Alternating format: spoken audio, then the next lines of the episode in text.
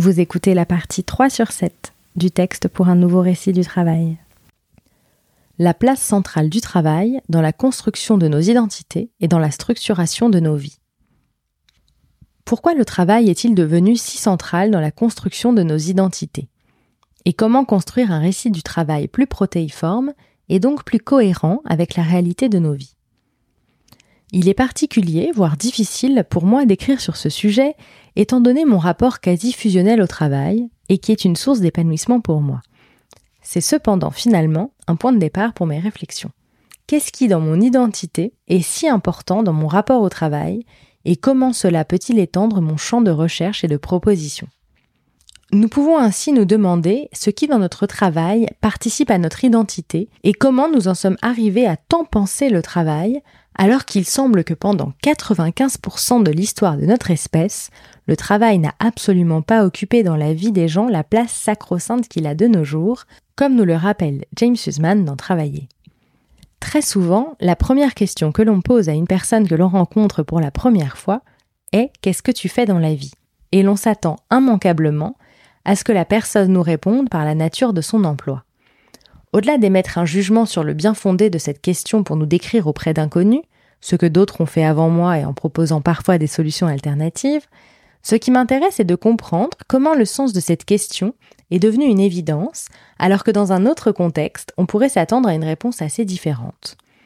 J'en parle notamment au micro du podcast de Delphine Zanelli dans un épisode qui aura été la première brique officielle de ce texte. Une des pistes est que notre travail donne des indications sur qui nous sommes, et cela de manière de plus en plus pertinente, plus nous allons vers la réconciliation de nos identités. Notre travail structure souvent notre vie et nous passons beaucoup de temps avec les personnes avec qui nous collaborons. Mais au-delà de ça, quand nous rencontrons de nouvelles personnes, nous pouvons, je cite, tirer de cette question des déductions relativement fiables sur leurs opinions politiques, leur mode de vie et même leur milieu d'origine. Ainsi, les responsables des ressources humaines chez Goldman Sachs n'ont pas à traiter de nombreuses demandes d'emploi émanant de personnes qui considèrent l'usure comme un vice, les recruteurs de l'armée ne reçoivent pas beaucoup de candidatures de pacifistes purs et durs, ni ceux de la police, celles d'anarchistes déclarés. Fin de citation de James Huseman dans Travailler. Nos valeurs fondamentales sont a priori exprimées dans nos choix professionnels. Donc nous pouvons continuer à mettre derrière la question Qu'est-ce que tu fais dans la vie? Une réponse concernant notre emploi ou bien autre chose pour étoffer la discussion. J'aurais tendance à imaginer que le rapport à cette question dépend de son statut et de sa personnalité. Un indépendant aura peut-être envie de mettre cela en avant, pour exprimer son goût du risque, son besoin de liberté, sa détermination. Un salarié malheureux dans son travail préférera peut-être parler de ses enfants ou de ses loisirs, tandis qu'un autre exprimera sa fierté de travailler pour une entreprise particulière. Le fait est que notre travail donne des informations sur nous, sur nos goûts, nos besoins ou non de structure, de liberté, l'adhésion à certaines convictions, l'absence de convictions aussi, la neutralité, le besoin de gagner sa vie avant tout. James Huseman vient une nouvelle fois nous éclairer avec son regard d'anthropologue, et nous pouvons remonter aux premières villes pour comprendre la fusion du travail avec nos identités. Je cite C'est parce que dans les cœurs palpitants et hétérogènes des grandes cités, les gens ont trouvé compagnonnage et réconfort auprès de ceux qui faisaient le même travail qu'eux et qui partageaient donc des expériences similaires. Dans les villes, par conséquent, l'identité sociale d'un individu se confondait souvent avec le métier qu'il exerçait. En effet, à mesure que les sociétés urbaines se sont renforcées, les professions se sont de plus en plus confondues avec l'identité sociale, politique et même religieuse. Fin de citation. Avec le temps, nos attentes se sont fortement déplacées sur le travail, en miroir avec cette fusion de nos identités. J'avais suivi un cycle de cours sur le travail de la philosophe Marie Robert. Celle-ci parlait précisément de ses attentes en revenant aux origines historiques dont nous avons la trace. On peut trouver les prémices de cela dans les cités italiennes de la Renaissance, à travers les biographies d'artistes.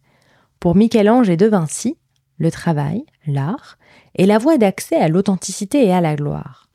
L'incarnation de leur pensée est noble, et donc le travail permet de nous élever au-dessus de nos limites ordinaires. Nous pouvons retrouver ici un parallèle avec l'étymologie de passage et de voyage. Marie-Robert poursuivait en précisant que cela ne valait que pour l'élite artistique, mais montrait qu'une certaine manière de travailler pouvait célébrer une certaine forme de lien divin, en étant un peu au-dessus des autres. En travaillant, on accède à quelque chose que le commun des mortels ne connaît pas. Il est intéressant de noter ici le possible paradoxe avec ce que je disais au début de ce texte sur le travail-labeur de la Bible. Ici, le lien divin se crée à travers le travail. Mais est-ce vraiment paradoxal? Selon les mythes bibliques, Dieu aurait créé le travail pour condamner l'homme. On pourrait tout à fait envisager que cela aurait eu pour but de créer un pont entre eux. Aujourd'hui, ce lien au divin trouverait difficilement sa place, en raison d'un rapport différent aux religions et d'une évolution de la spiritualité sur laquelle je reviendrai un peu plus loin. On semble donc voir une diminution de la place du travail dans nos vies. Dans la dernière étude de la Fondation Jean Jaurès, la proportion de Français en activité affirmant que la place du travail dans leur vie était très importante s'est effondrée en un peu plus de 30 ans, passant de 60% en 1990 à 24% en 2021. J'aimerais toutefois nuancer ce chiffre en ajoutant qu'il reste important pour 84% des salariés selon l'IFOP. Et il faudra bien sûr noter qu'il s'agit uniquement de salariés interrogés. Intégrer les indépendants et les entrepreneurs dans les statistiques et le pourcentage est revu à la hausse. La place centrale du travail s'est donc toutefois, de fait, rétrécie. Qu'est-ce qui reste toutefois immuable?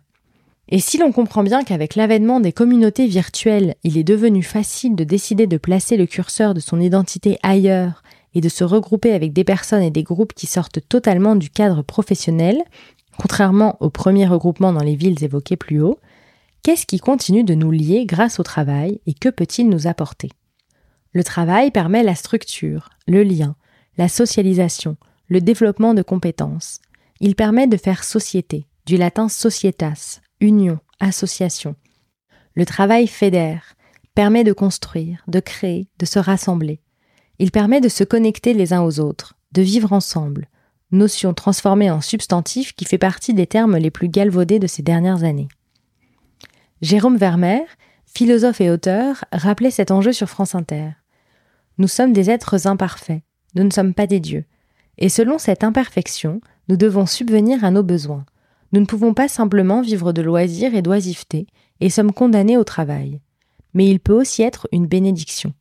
Car travailler, c'est aussi être avec les autres et faire société. Nous ne travaillons pas tout seuls.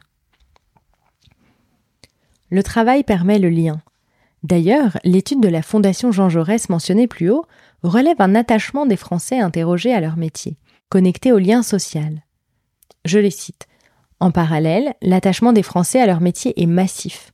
Respectivement, 82%, 78% et 72% des salariés estiment en effet que si leur métier venait à disparaître, il en résulterait une perte importante pour leur entreprise, pour eux-mêmes et pour la société dans son ensemble. Comme l'avait observé le sociologue français Émile Durkheim dans son ouvrage de la division du travail social en 1893, la spécialisation en métier est source de cohésion sociale. Elle différencie les individus en renforçant leur sentiment d'utilité et les rend dans le même temps complémentaires, contribuant à renforcer le lien social. Dit autrement, l'attachement des Français à leur métier permet toujours de faire société.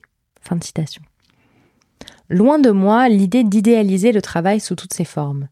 Comme je le disais plus haut, on ne peut pas parler du travail sans parler des conditions de travail.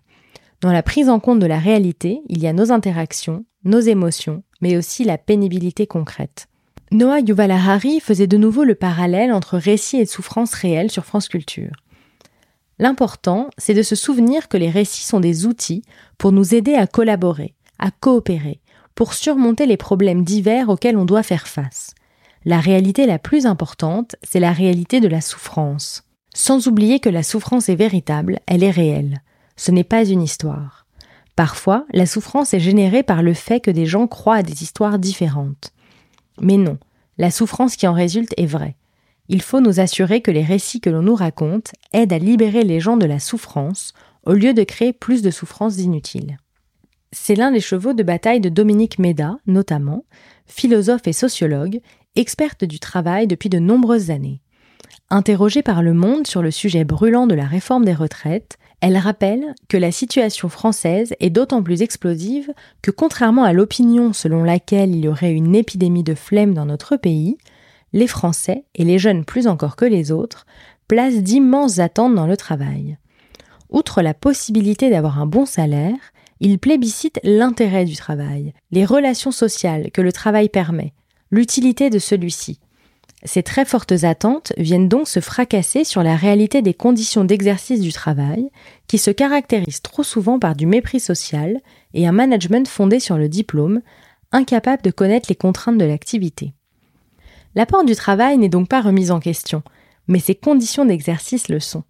ils doivent être remis au goût du jour et en adéquation avec les évolutions de la société dans sa globalité et la nécessité de recréer un lien différent au sein des organisations.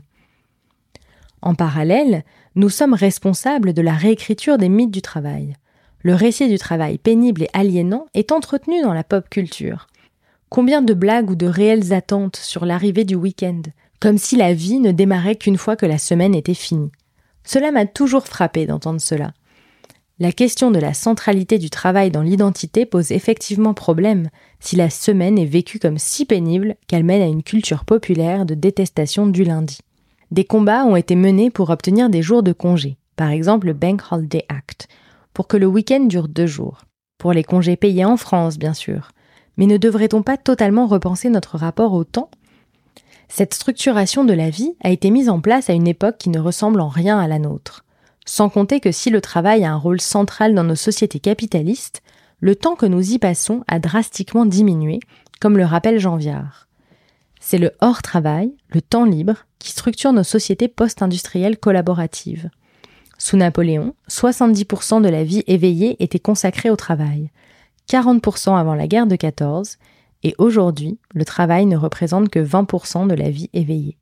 Sur ce sujet d'ailleurs, James Huseman propose une hypothèse intéressante. Je le cite.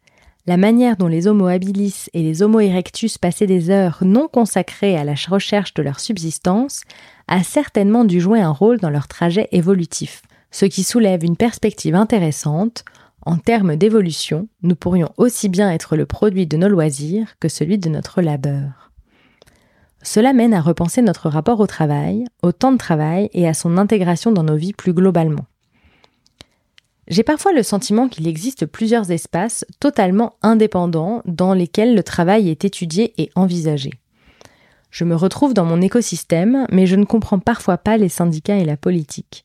J'ai l'impression que l'on réfléchit à un monde du travail très différent quand on a en face de nous des personnes et des institutions qui s'accrochent à un modèle datant d'il y a presque 100 ans.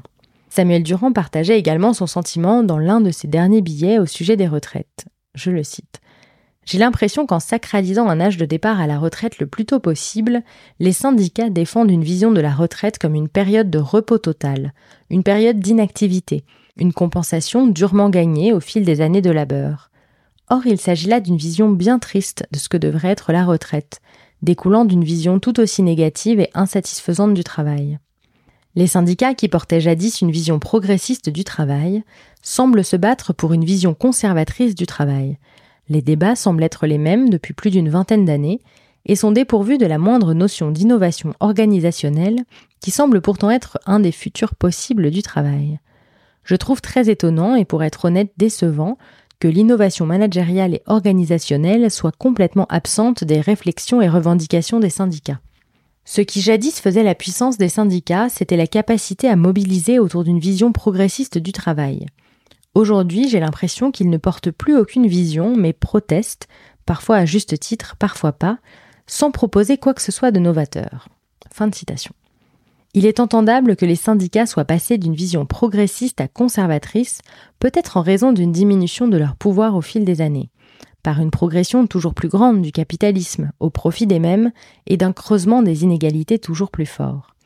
Cependant, les réflexions les plus novatrices sur les transformations du travail viennent d'un autre espace. Par exemple, Samuel prépare justement un nouveau documentaire sur notre rapport au temps de travail, et Jeanne Deplu a fait une série spéciale dans son podcast TAF sur la semaine de 4 jours. Comment ces recherches et ces propositions d'innovation pourront être pleinement entendues dans l'espace public?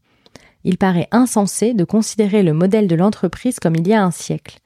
Les changements s'accélèrent de plus en plus vite et on observe un décalage trop grand entre nos vies quotidiennes et le monde du travail. Pour faire simple, le monde du travail est en retard.